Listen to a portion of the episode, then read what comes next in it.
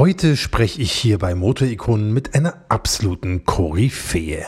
Hans Kleißel ist hier zu Gast, also das H und das K von HK Engineering. Und wer diese Namen hört, der weiß, er ist der Experte für den legendären Mercedes-Benz W198, also den berühmten 300 SL Flügeltürer und seinen Bruder, oder sagt man da Schwester, egal, also den 300 SL Roadster auf jeden Fall. Tja, Hans Kleißel wird uns unter anderem erzählen, wie er als Student seinen ersten 300 SL Roadster gekauft hat, wie günstig er war und warum er trotzdem ein ziemlich schlechtes Geschäft gewesen ist. Woran man einen guten von einem schlechten Gitterrohrrahmen unterscheiden kann, welche besonderen Probleme die seltenen Versionen mit Alukarosse haben oder zum Beispiel, wie man einen guten 300 SL Motor erkennt und vor allem einen schlechten. Und noch einige spannende Themen mehr. Ich bin ehrlich gesagt extrem glücklich darüber, dass Hans Kleißel sich die Zeit genommen hat für diese Folge von Motorikonen. Er ist ein Interviewpartner mit einem ziemlich prallen Terminkalender und wirklich nicht einfach zu kriegen, das kann ich euch sagen. Umso mehr freue ich mich, den wahrscheinlich besten Kenner des W198 tatsächlich hier heute im Podcast zu haben für ein sehr spannendes Gespräch. Ja, und damit moin moin und Servus. Herzlich willkommen bei Motorikonen und den 100 besten Autos aller Zeiten. Mein Name ist Hans Neubert. Ich freue mich sehr, dass ihr wieder mit dabei seid. Und wenn wir gerade beim Thema Freuen sind, ich freue mich ganz besonders, wenn ihr jetzt gleich die 45 Sekunden vom Intro nutzt, um Motorikonen in eurem Podcast-Player zu abonnieren und gerne auch besonders gut zu bewerten. Das hilft dem Algorithmus und damit auch Motorikonen und allen, die diesen Podcast auch noch gerne entdecken wollen. Herzlichen Dank also dafür, wenn ihr das jetzt mal kurz macht und bis gleich.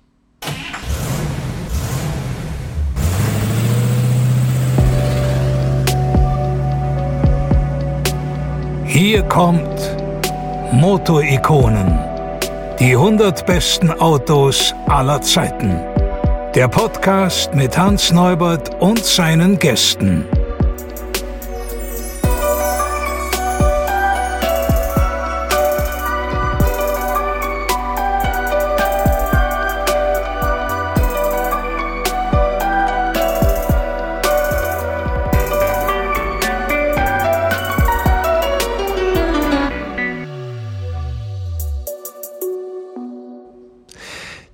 Ich sag's euch, als Autopodcaster hat man es tatsächlich nicht so richtig leicht. Vor allem, wenn man nicht unbedingt über die neuesten chinesischen Elektro-SUVs reden will, sondern lieber über die wahren automobilen Legenden.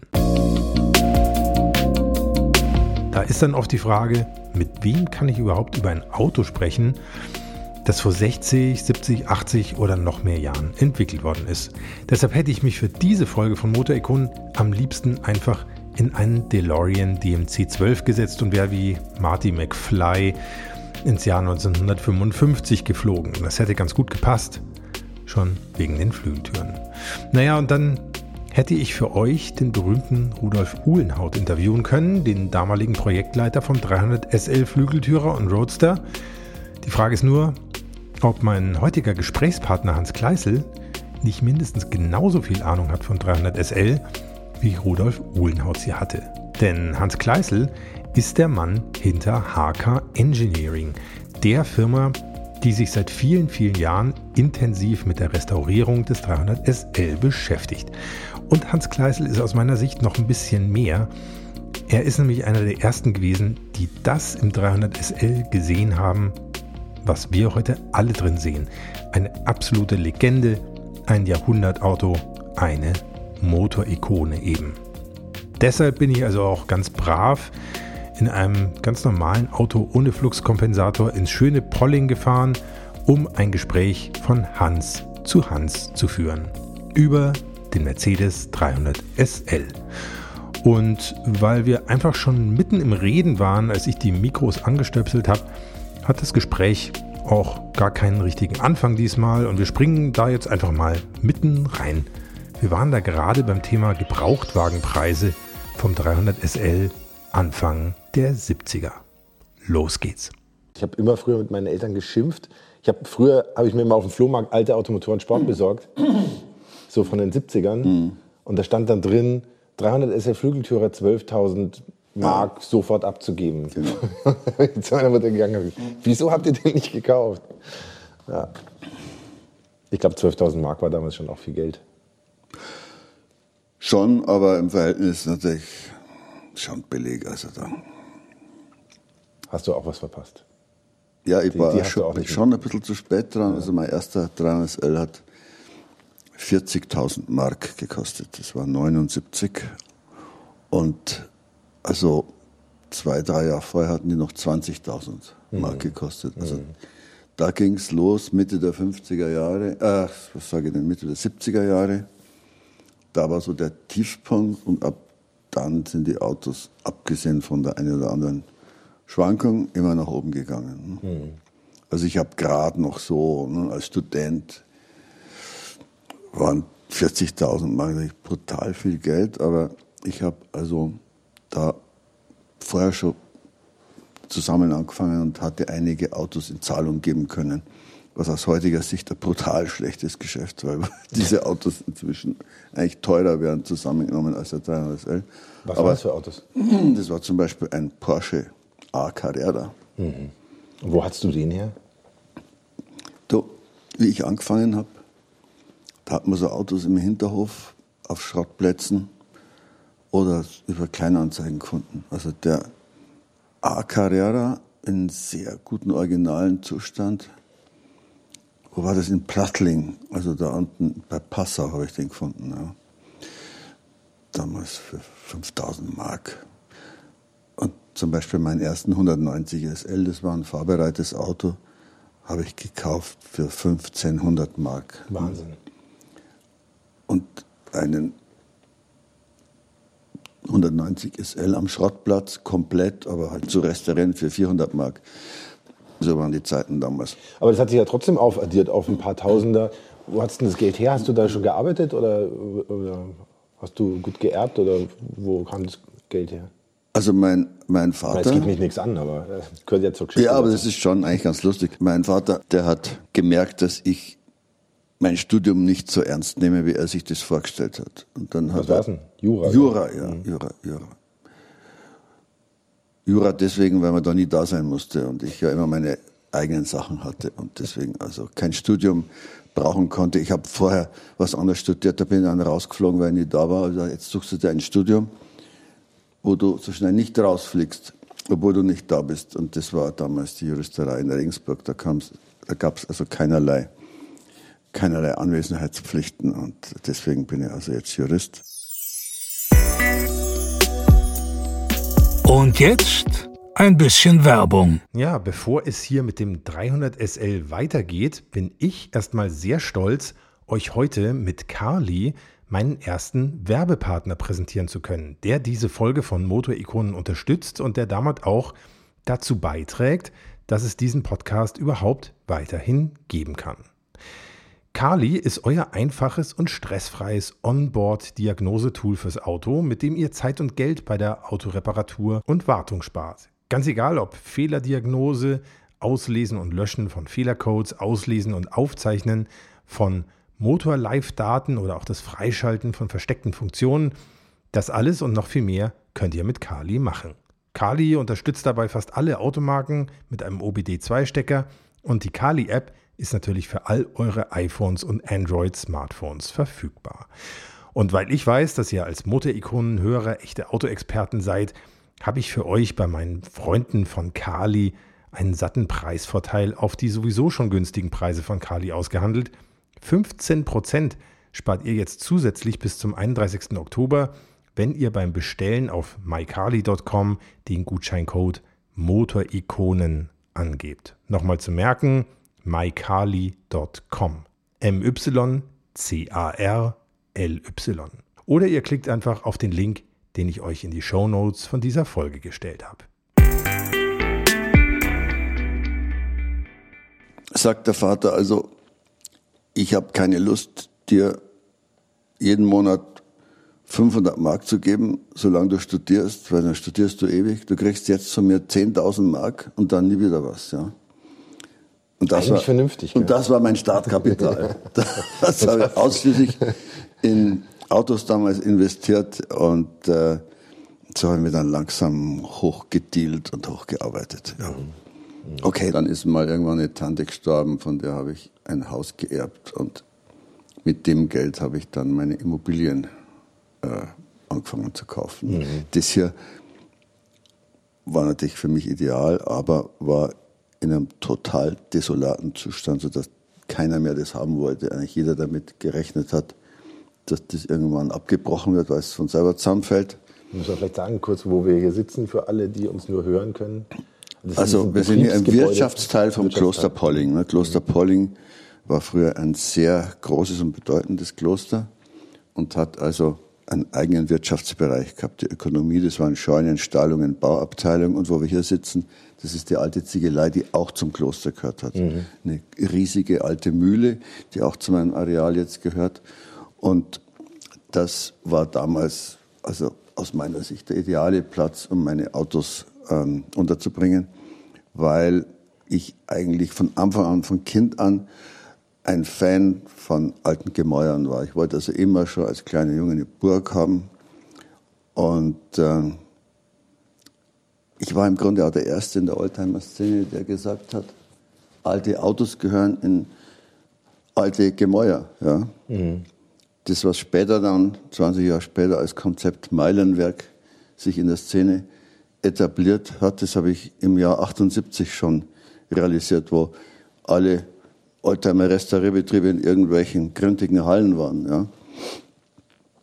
Und ich war auch der Erste, der sich spezialisiert hat, weil ich von Anfang an gesagt habe, wenn man restaurieren will und wenn man einen guten Job abgeben will, dann muss man sich auf einen Autotyp konzentrieren, weil jedes Auto hat seine Eigenheiten und an jedem Auto kann man so viel lernen, dass man eigentlich nur gut sein kann, wenn man ausschließlich einen Fahrzeugtyp macht. Ich meine, ich mache das jetzt 40 Jahre lang und man lernt immer noch irgendwas dazu. Ist unglaublich, aber es ist halt so. Ne? Mhm. Also gerade in den letzten Jahren sind ja diese Nummern sehr wichtig geworden und äh, also wo man jetzt feststellt, dann plötzlich, ach, da ist auch noch eine Nummer. Ne? Und sogar an der Türverkleidung haben sie eine Nummer hingemacht, ne? dass man also heutzutage ähm, aufgrund der Nummer, die überall auf dem Auto verteilt sind, klar sagen kann, das ist ein Auto, was komplett original so, wie es, wenn man es vor sich hat, damals das Werk verlassen hat. Ne? Das mhm. ist ja heute sehr interessant. Vor 20 Jahren hat das kein Menschen interessiert. Insofern hat sich natürlich die Oldtimerei auch ein bisschen gewandelt. Damals hat man gesagt, man will ein Auto haben, das toll ist und ich lackiere mir das in meiner Farbe. Und was da für eine Nummer irgendwo ist, das hat kein Menschen interessiert. Heutzutage ist das mit den Nummern eine ganz wichtige Sache. Und wenn man ein Auto hat, wo alle Nummern zusammenpassen, ist das halt was Besonderes und deutlich mehr wert wie ein durchschnittliches Auto. Weil es einfach original ist und alles so ist, wie es aus dem Werk kam. Ja, ja. Wenn wir jetzt nochmal zurückspulen, du hast gesagt, du hattest eine tolle Sammlung von alten Autos, eigentlich, schon ziemlich früh. Ja. Wo standen die dann alle? Über, überall verteilt, überall verteilt, bei Freunden, und im Garten von meinem Opa und wo halt gerade Platz war. Also ich hatte, um ehrlich zu sein, über 100 Autos schon, also ich äh, damals, bevor ich die Gebäude hier gekauft habe. Ne? Was war's, wie alt warst du denn da? 25? 30? Ja, ja. 26, ja. ja, ja. Wahnsinn. Und die hattest du nur so zum Vergnügen oder hast du die... Also erstmal hatte ich Spaß. Oder hast du damit schon so richtig so gedealt? Na, ich hatte Spaß dran. Ja. Und mir war irgendwie klar, dass diese alten Autos irgendwann mal ganz teuer werden würden, weil es halt eine, eine limitierte Sache ist. Also den Riecher hast du schon gehabt? Ja. Mhm. Und deswegen habe ich einfach, was ich so gefunden habe, zusammengetragen. Das war meistens Auto für 200 oder 400 oder 500 Mark. Mhm. Ja. Aber Autos, die heute alle irgendwie, sagen wir, 60, 80 oder, oder 200.000 äh, mhm. Euro wert sind. Ne? Mhm. Ne? Ja. Und ich habe die einfach damals zusammengesammelt und gelagert. Die waren natürlich in, alle in unrestauriertem Zustand. Und dann habe ich gedacht, naja, irgendwann später schauen wir mal, was du damit machst. Meine erste Idee war ja, eine Oldtimer-Vermietung für einen Film zu machen. Ne? Mhm. und damals sind in München noch große Filme gedreht worden, in den Bavaria Studios. Und das lief ein paar Jahre lang ganz gut. Mhm. Aber dann im Jahr 83 war es, wo der Dollar plötzlich in den Keller gefallen ist und deswegen die gesamte große Filmproduktion in die USA abgewandert ist. Ne? Mhm. Da ist plötzlich in München nichts mehr gedreht worden und mein Geschäft war praktisch auch tot. Mhm. Ich musste mir was anderes einfallen lassen. Die Werkstatt, die ich für meine eigenen Autos hatte, habe ich gedacht, da tust du eben für Kunden reparieren. Und weil ich damals gerade meinen ersten 300L gekauft hatte und äh, gemerkt habe, dass es in der Szene eigentlich niemanden gibt, der sich mit diesem Auto wirklich auskennt. Mhm. Ja, das ist das Auto, auf was du dich konzentrierst und spezialisierst. Und so ging es eigentlich los, damals mit zwei, drei Leuten und das hat sich dann halt im Laufe der Jahre immer mehr entwickelt. War das dann die ganze Zeit schon sowas, auf das du geschielt hast, dass du gesagt hast, ich brauche mal so ein, ich brauche mal so ein 300 SL oder war das eher so ein Zufallsfund oder wie bist du an das Auto rangekommen? Also das waren drei Fragen auf einmal, gell? Ich weiß noch genau, wie ich damals in München direkt an der Uni die Straße überqueren wollte und plötzlich kam da ein Roadster gefahren und das Auto hat mich so fasziniert, dass ich gesagt habe, das Auto musst du haben. Ja. Und dann bin ich auf die Suche gegangen und habe nach ein paar Monaten in München so ein Auto gefunden und gekauft. Mhm. Und das war aber leider in ziemlich üblem Zustand, sodass ich es zerlegen und restaurieren, oder? Roadster, ja, mhm. Restaurieren musste. Und dann habe ich gemerkt, es gibt eigentlich keinen, der da wirklich Rat geben kann und der sich wirklich auskennt. Ne? Da habe ich einen in Bad Homburg gefunden, der mir da geholfen hat, der äh, wirklich Ahnung von den Autos hatte. Und so hat man langsam angefangen, äh, mit den ersten Kunden eben 300S zu machen. Und da hast, du aber, da hast du aber erst nur dieses eine Auto. Ja, ja, ja. ja. Und mal wieder eins zu einem Kunden, mhm. mal wieder eins. Das, mhm. das war am Anfang durchaus nicht einfach, weil äh, wenn du so als Unbekannter plötzlich da anfängst in der Oldtimer-Szene, das ist nicht einfach, äh, weil doch vieles auf Empfehlung geht. Ne? Mhm. Und äh, der sagt, ah, ich war mal da und bin da gut bedient worden. Und dann sagt er, das ist dem nächsten und dem dritten und dann kommen die Leute. Aber wenn du neu anfängst, dann hast du das sehr schwer. Und heutzutage kommen die Autos automatisch ne? auf Empfehlung. Hast du den selber geschraubt? Als ja, Ganz am Anfang ja. ja. Ganz am Anfang ja, aber ähm, ich bin ja kein gelernter Schrauber. Was ich kann, ist, dass ich, wenn ich ein Auto fahre, beurteilen kann, was mit dem Auto los ist. Ne? Und dass ich beurteilen kann, ob ein Mechaniker seinen Job gut macht. Mhm. Und also das, das ist das Entscheidende. für das Auto. Das ist das Entscheidende. Mhm. Das äh, ist insofern auch wichtig. Also ich habe ja sehr viele gute Leute. Ich habe vielleicht, also einige von meinen Leuten sind die besten, die es auf ihrem Gebiet gibt. Aber die sind alle irgendwo ein bisschen spezialisiert. Ne? Und einer, der jetzt ein guter Mechaniker ist, der muss nicht automatisch einer sein, der ein Auto Probe fahren kann und dabei erkennt, was mit dem Auto los ist. Mhm. Aber das kann ich halt und das ist für den Job, den ich mache, sehr wichtig. Na, du fährst das Auto halt auch schon sehr, sehr lang, gell? Ich meine, du ja, aber es ist, es ist so gehabt. einfach, ich glaube, das hat man irgendwo in sich drin oder nicht. Mhm. Natürlich mhm. ist Erfahrung auch wichtig, aber äh, ist genau wie mit dem Autofahren. Manche Leute lernen es nie, ne? Auch wenn sie noch so bemühen. Das stimmt auch.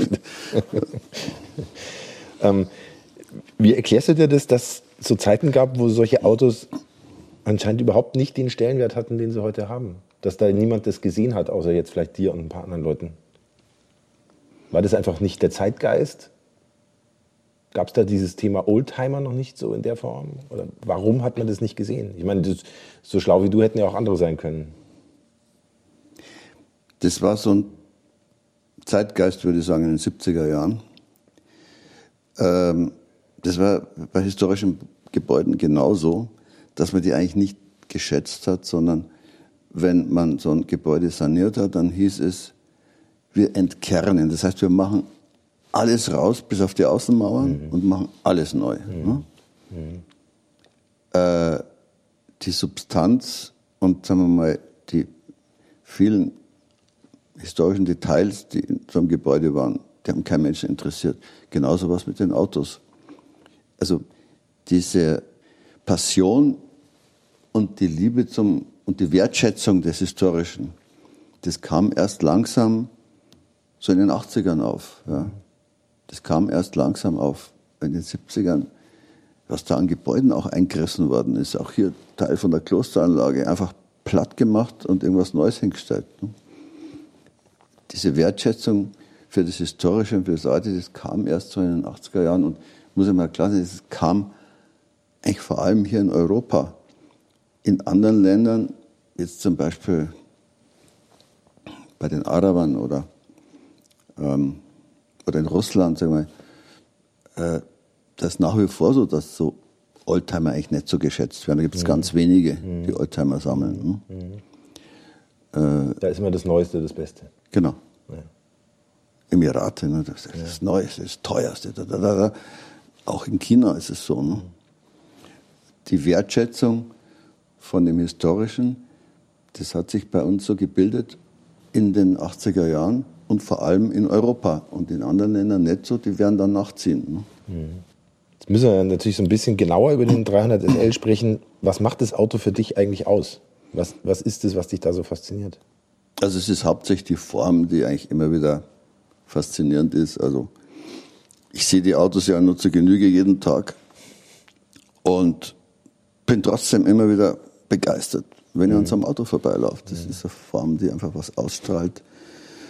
Das ist schwer zu beschreiben. Und und das Fahrerlebnis ist halt auch toll. Das Auto spricht alle Sinne an. Es, das Leder riecht, der, der Motorsound, die Optik. Das ist für mich ein Gesamtkunstwerk, dieses Auto. Mhm. Ich bin also eigentlich, eigentlich kein Autofan, ja. sondern ich, ich liebe das Schöne und ich liebe alles, was Geschichte hat. Und, und das, finde ich, vereint sich in diesem Auto. Mhm. Und man muss ja klar sein, dass dieses Auto damals sowas von ein gelungener Wurf war, sowas weit weg von allem anderen, das kann man sich gar nicht vorstellen. Ne? Also im Jahr 54 ist das Auto rausgekommen, das ging 250 Stundenkilometer schnell. Da ging ein Porsche vielleicht mal 180, ja, äh, und andere Auto natürlich noch viel langsamer. Auch Ferrari kam erst später. Wo der 190 SL rausgekommen ist, das war ein Auto wie von einem anderen Stern. Ne? Mhm. Ja, die sind ja auch äh, im Renneinsatz dann immer vorne gefahren. Also es, es war einfach und ist eben heute deswegen auch noch ein Auto, was man also mit anderen eigentlich nicht vergleichen kann. Wenn man jetzt nicht in der Form so auf die, auf die technischen Einzelheiten geht, an welcher Stelle fängt man da am besten an? Beim, beim Gitterrohrrahmen oder wo, wo liegt man da los? Ja, der 300SL ist entwickelt worden aus dem Rennauto. Ne? Mhm. Die ersten zehn 300SLs, das waren diese Autos, wo die Carrera Panamericana und Le Mans gewonnen mhm. haben. Und die teilweise noch gar nicht so eine richtig vollständige Flügeltür hatten, ne? was eigentlich nur so eine kleine Einstiegsluke war. Ne? Genau später erst. Mhm. Dann kam die Idee mit den Flügeltüren. Die hatte der Neubauer, weil irgendwie damit die Fahrer schneller rein und rauskommen. Mhm. Ne? Mhm. Also diese Flügeltür ist eigentlich kein Designelement, sondern hat sich aus der Notwendigkeit ergeben, dass der Rahmen in dem Bereich, wo die Türe war, so hoch gebaut hat. Ne? Mhm. Und der hat so hoch gebaut, damit er entsprechend leicht und filigran sein konnte. Ne? Mhm. Der Rahmen, der äh, von den, von den ersten Autos, glaube 50 oder 60 Kilo, von den Flügeltüren dann gut 70 Kilo. Das ist immer noch wahnsinnig leicht. Ne?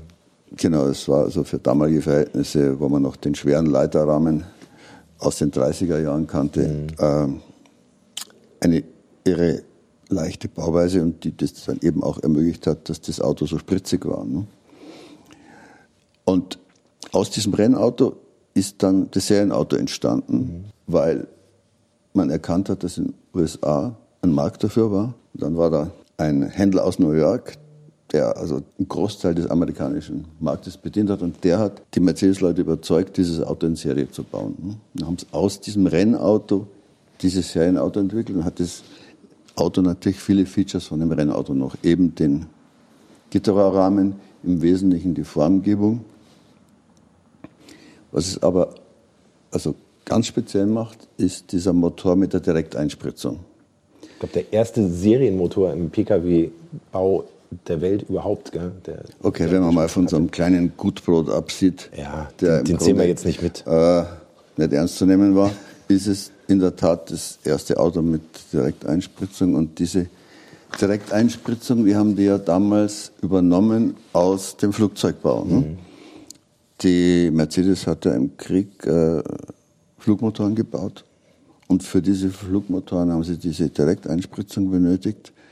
Und daran haben sie sich erinnert und gesagt, das bauen wir jetzt mal in unser Auto ein. Und das hatte also verschiedene Vorteile gegenüber der Vergaserlösung. Und das ist das, was das Auto dann auch entsprechend noch schneller gemacht hat, wie eigentlich das originale Rennauto war. Das Moto-Ikonen Factsheet.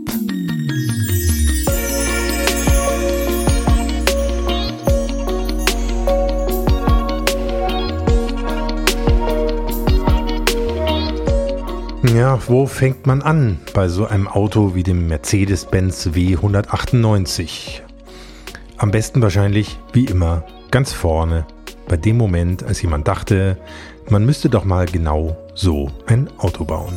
Beim 300 SL war aber auch dieser Moment schon etwas komplizierter. Es begann nämlich bereits im Juni 1951, als der Mercedes-Vorstand beschloss, einen neuen Sportwagen zu bauen. Das Ergebnis war der W194, ein Fahrzeug für Sportwagenrennen, das dem späteren W198 zumindest in den Grundproportionen nicht ganz unähnlich sah. Zehn Stück wurden gebaut, dabei verwendete man Achsen und Antriebsstrang der damaligen 300er Limousine der Baureihe W186 mit dem feinen Unterschied, dass der 3 Liter Sechszylinder Reihenmotor von 115 auf 170 PS gebracht wurde und in diesem Sportwagen um 50 Grad nach links geneigt eingebaut wurde, also in einer ja, halb liegenden Position, damit die Front tiefer und aerodynamischer gestaltet werden konnte. Bei all den schweren Teilen aus der dicken Limousine brauchte man dann halt noch irgendeinen Weg, um den Rest vom Auto leichter hinzukriegen. Die Lösung war ein sehr leichter Gitterrohrrahmen, der gerade mal 50 Kilo auf die Waage brachte und so wog der W194 dann fast 700 Kilo weniger als der Teilespender, die 300er Limousine. Weil der Gitterrohrrahmen aber selbst um die Fahrgastzelle herum ziemlich hoch bauen musste, um stabil zu sein, musste man dann auch die Türen ziemlich hoch ansetzen. So entstanden die berühmten Flügeltüren mit einem Ausschnitt bis ins Dach. Bei den allerersten Autos war der Türausschnitt trotzdem so klein und so weit oben angeordnet, dass man eine Art Treppenstufe in die Seitenwand baute, damit die Fahrer überhaupt ins Auto reinkamen. Um es kurz zu machen, dieser W194 war im Motorsport ziemlich erfolgreich, gewann 1952 den zweiten und vierten Platz bei der Mille Miglia, die ja damals noch ein richtiges Rennen war, holte einen Doppelsieg bei den 24 Stunden von Le Mans, einen Dreifachsieg beim Eifelrennen auf dem Nürburgring und gewann auch die Carrera Panamericana in Mexiko. Jetzt wisst ihr auch, woher der Name für den Panamericana Kühlergrill mit den senkrechten Streben kommt, der heute an allen AMG-Fahrzeugen dran ist.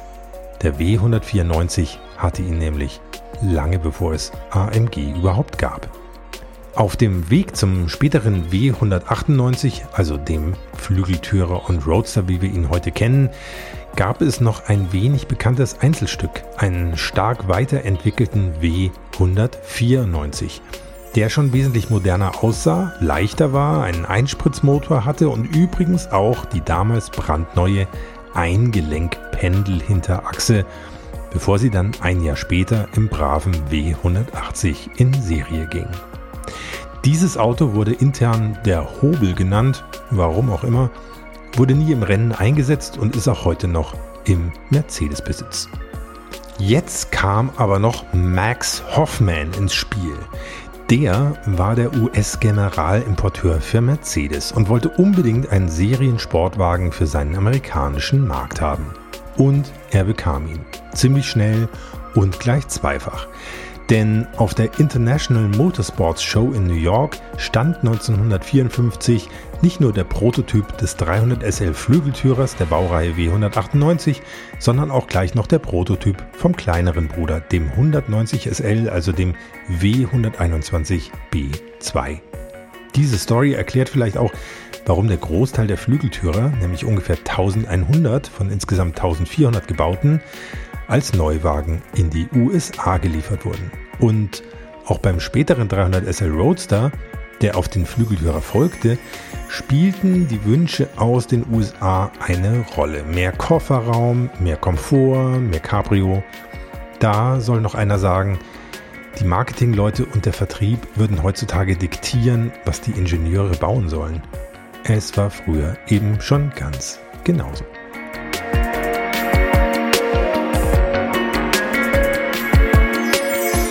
Flügeltürer und Roadster haben den gleichen Radstand, nämlich exakt 2400 mm. Der Flügeltürer ist 4,52 Meter lang, der Roadster 5 cm länger. Breite 1,79, Höhe 1,30, Leergewicht 1295 Kilo beim Flügeltürer und 1420 Kilo beim Roadster. 215 PS leistet der Reihensechser mit knapp 3 Litern Hubraum und Direkteinspritzung. Es sei denn, man hat einen der 280 NSL-Motoren unter der Haube, die es gegen Aufpreis gab. Mit schärferer Nockenwelle und höherer Verdichtung, dann waren es rund 240 PS. Der 300 SL hat ein Viergang-Schaltgetriebe. Gebremst wird mit Trommelbremsen. Scheibenbremsen gab es erst im Roadster ab März 1961. Zu den Fahrleistungen findet man alles Mögliche von 9,3 Sekunden auf 100 bis 7,2 Sekunden. Die VMAX liegt wohl irgendwo zwischen 225 und 237 km/h, was natürlich alles auch mit der Übersetzung der Hinterachse zu tun hat, die man zwischen 3,25 zu 1 bis 4,11 zu 1 wählen konnte. Seltene Versionen des Flügeltürers sind die von Hans Kleisel ja schon angesprochenen 29 Alu-Autos. Noch seltener ist allerdings der einzige jemals gebaute Flügeltürer aus GFK, der sich bis heute im Besitz von Mercedes befindet.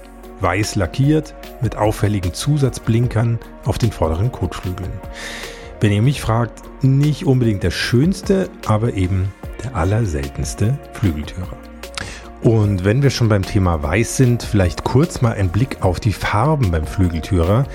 Die Standardfarben waren Silber mit 530 Stück, Weiß mit 158 und Feuerwehrrot, sie ist wirklich so, mit 155 Stück. Etwas weiter hinten Graphitgrau mit 108 Stück und Schwarz mit 101 Stück.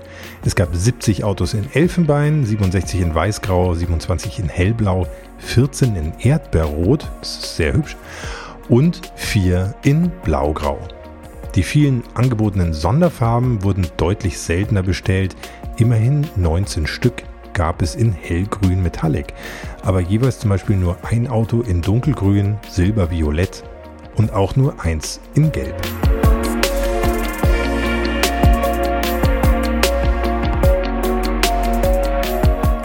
Der 300 SL Flügeltürer kostete 1954 übrigens genau 29.000 Mark. Der Roadster dann im Jahr 1957 32.500 Mark. Beide Autos waren damit für die allermeisten Menschen natürlich finanziell völlig unerreichbar. Aber Überraschung, sie waren gar nicht die teuersten Mercedes-Fahrzeuge in dieser Ära. Das war nämlich der W188, also der Mercedes 300S und 300SC, die Coupé- und Cabrio-Baureihe, die auf der damaligen 300er Limousine basierte. Und wir erinnern uns, genau diese 300er Limousine war ja das Auto, von dem Mercedes unter anderem den Antriebsstrang für den Sportwagen übernommen hatte. Zurück zum Thema Geld. Für diese 300er Coupés und Cabrios musste man damals sogar noch saftige 5000 Mark mehr in die Hand nehmen als für den Flügeltürer. Ein Investment, das sich spätestens heutzutage leider nicht wirklich auszahlt.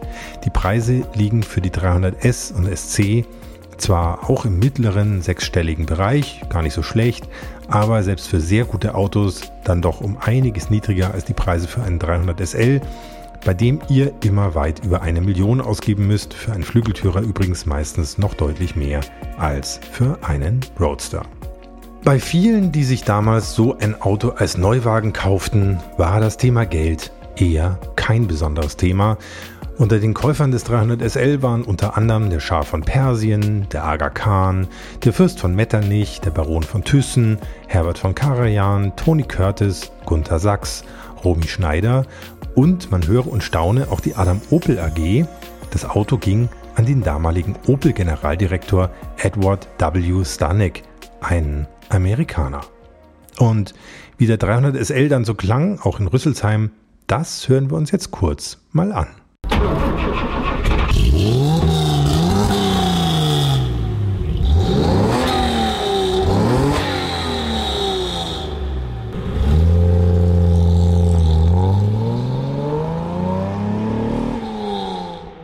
Wenn ich nochmal kurz auf den Gitterrohrrahmen zu sprechen kommen darf. Wenn man vor so einem Gitterrohrrahmen steht, woher merkt man eigentlich, dass der noch okay ist?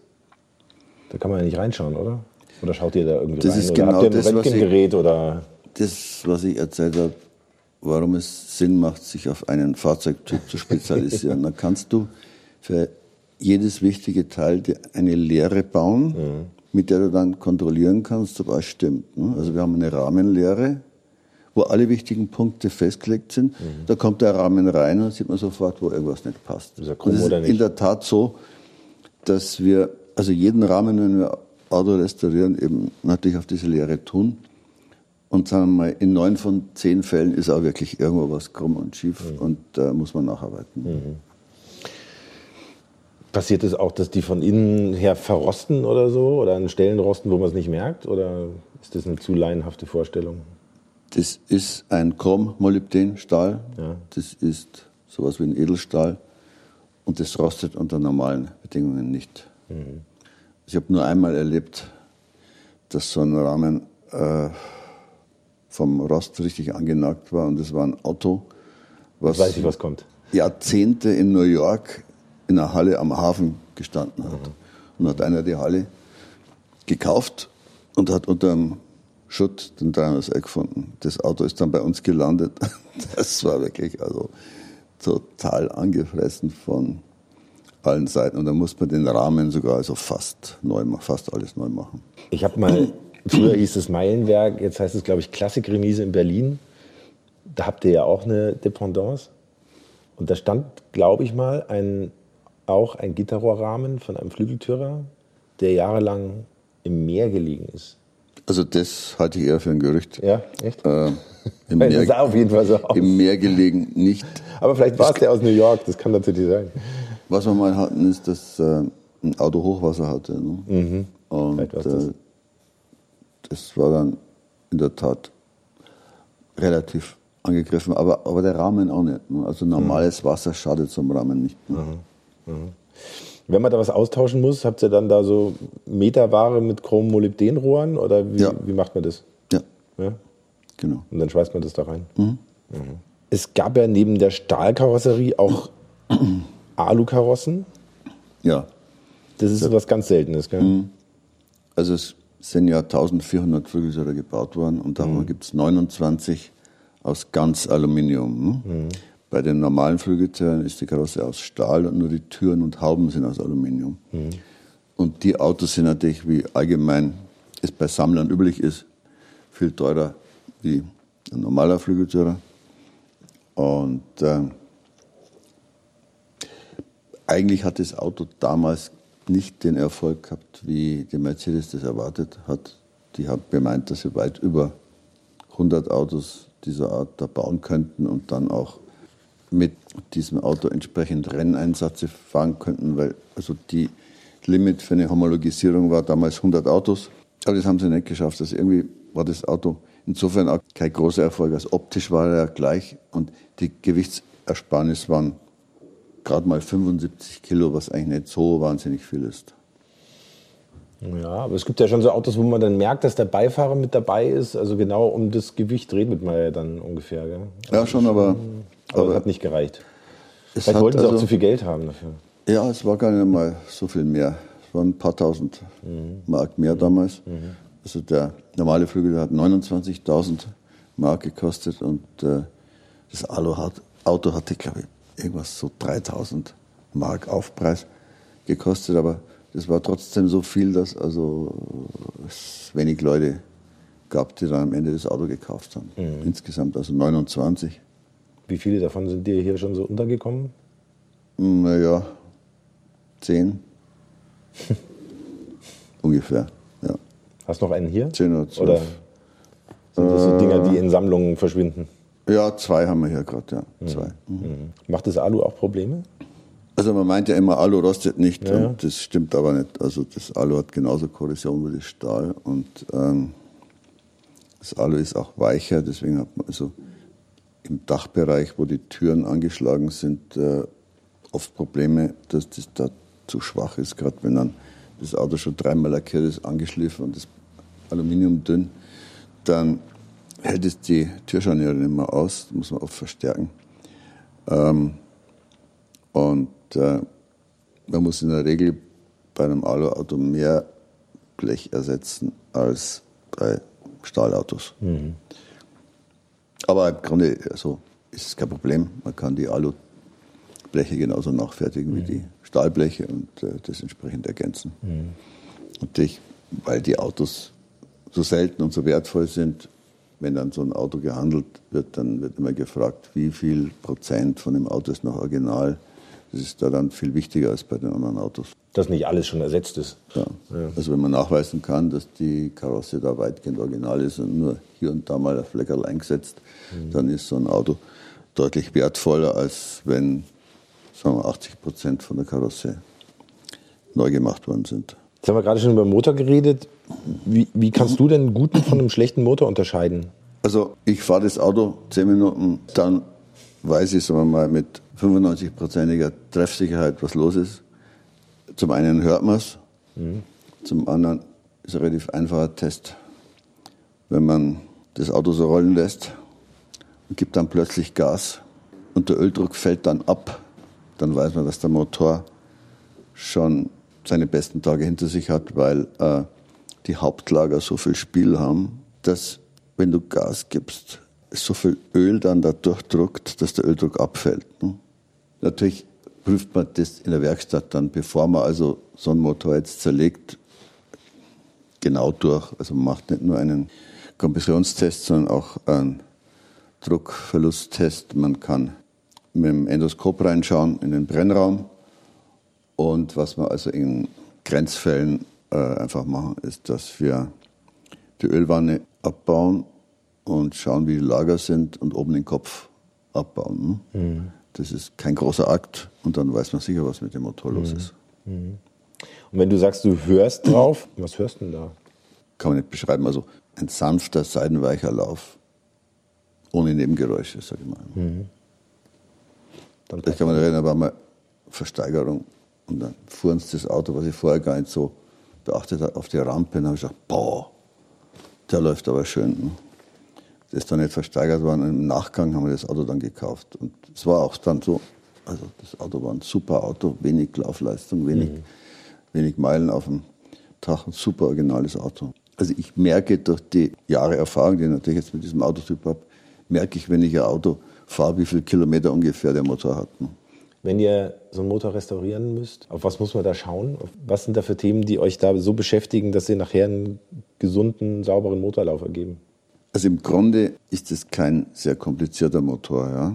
Aber es gibt ein paar Sachen, auf die man achten muss. Und das muss man wissen. Wenn man das nicht macht, dann geht es schief mit der Überholung. Ne? Deswegen war das also früher, wo ich angefangen habe, in der Szene üblich, dass jeder zweite Motor nach der Überholung wieder gestorben ist.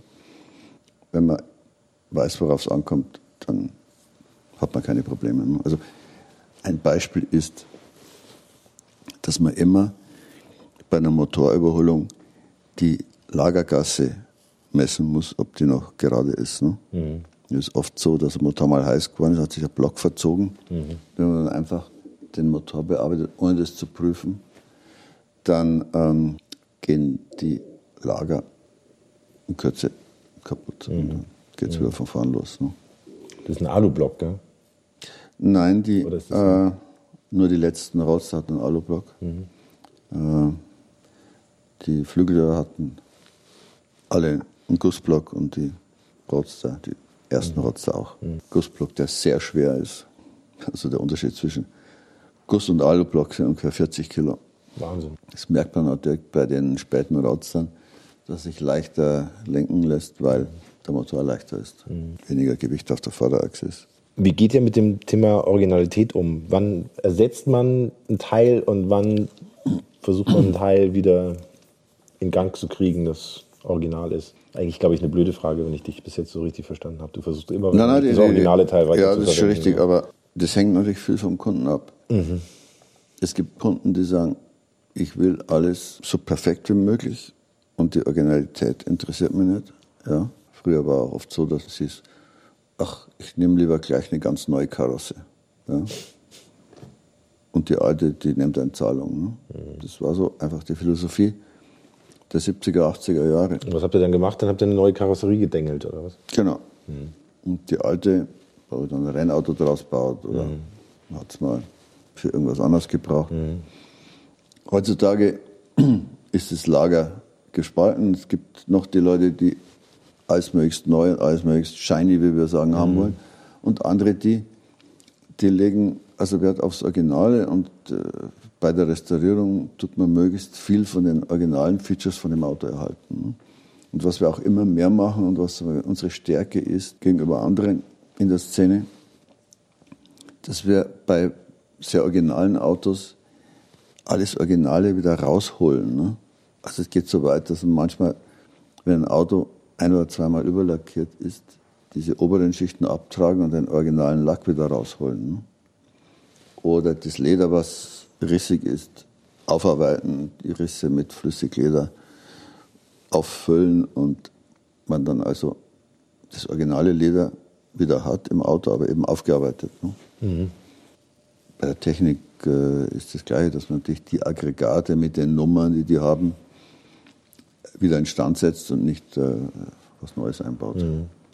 Wenn man dann mal was ersetzen muss, ich sage jetzt mal einen Stoff von einem Sitz oder so, eine Stoffbahn oder so, wie gehst du damit um, dass dann da so Altes neben Neuem ist? Ist das dann einfach ein Teil der Geschichte, dass man da jetzt einen Teil ersetzt hat und das sieht man dann? Oder patiniert ihr das dann, damit das ein bisschen dazu passt? Oder, wie, oder ist das auch kundenwunschabhängig? Das ist natürlich kundenwunschabhängig. Ähm, und wenn der Kunde sagt, macht es möglichst so, dass es original bleibt und original aussieht und der Sitz hat halt ein Loch, dann nehmen wir halt von der hinteren Seite ein Stück Stoff und setzen das vorne ein. Mhm. Und die Kunst besteht natürlich darin, das so einzusetzen, dass man danach das kaum noch sieht. Also, dass man es nur noch sieht, wenn man weiß, da war vorher was. Ne? Mhm. Genauso im Leder, auch mit Teppichen. Ne? Natürlich ein Auto, was schon das erste Interieur hat, nicht nur Leder, sondern auch die Innenverkleidung, den Himmel und die Teppiche. Das ist was ganz Besonderes, was ganz häufig gesuchtes. Und da tun wir natürlich, wenn wir so ein Auto haben, äh, auch sogar die alten Teppiche wieder aufarbeiten und nicht mhm. erneuern. Wie oft trefft ihr sowas? Ja, inzwischen will ich sagen, dass jedes zweite Auto, was wir so in Händen haben, ein gutes Original ist, ist, wo wir aufarbeiten und mhm. nicht restaurieren. Mhm. Ich habe sogar viele Leute davon abgehalten, ihr Auto zu restaurieren, weil ich gesagt habe, das Auto ist viel zu gut, um das jetzt komplett zu zerlegen und neu zu machen. Mhm. Da haben wir uns darauf beschränken, nur die Technik zu machen und alles andere ein bisschen aufzuarbeiten. Mhm. Die sind wir heute dankbar. Das war's für heute mit Motorikonen und den 100 besten Autos aller Zeiten.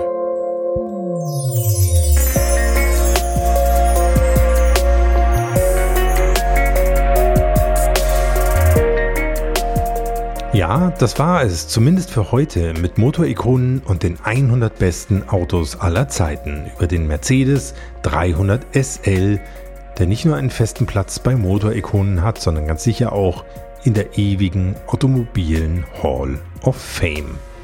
Im zweiten Teil geht's in zwei Wochen dann natürlich noch weiter. Hans Kleißel und ich sprechen dann unter anderem noch über ein besonders kompliziertes und teures Ersatzteil, das man beim 300 SL vielleicht gar nicht so auf dem Schirm hat. Wir reden auch über das fast schon perverse Thema Schlachtfahrzeuge beim Mercedes 300 SL und einen entsprechenden Schrottplatz in LA.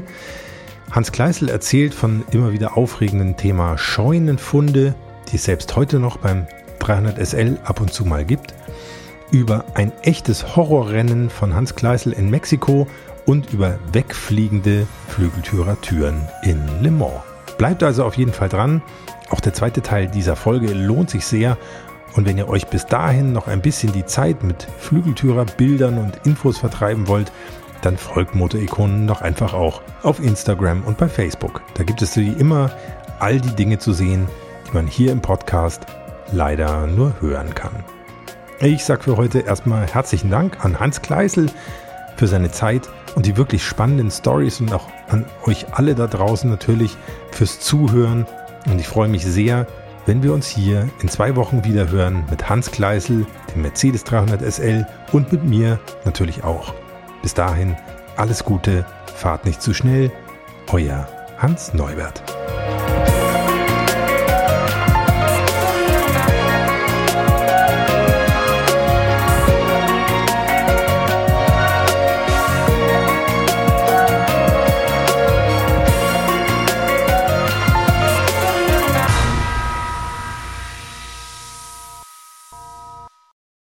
300 SL wie Rudolf Uhlenhaut. Sie hatte. Wie Rudolf Uhlenhaut sie hatte. Wie Rudolf Uhlenhaut sie hatte. Ja, genau. Einfach in einen DeLorean DMC 12 gesetzt. DMC, DMC 12. DMC 12. DMC 12. Hm. Ja, egal geht es dann natürlich noch weiter. Hans Kleißel und ich sprechen dann und jetzt juckt es mich echt im Auge. So blöd.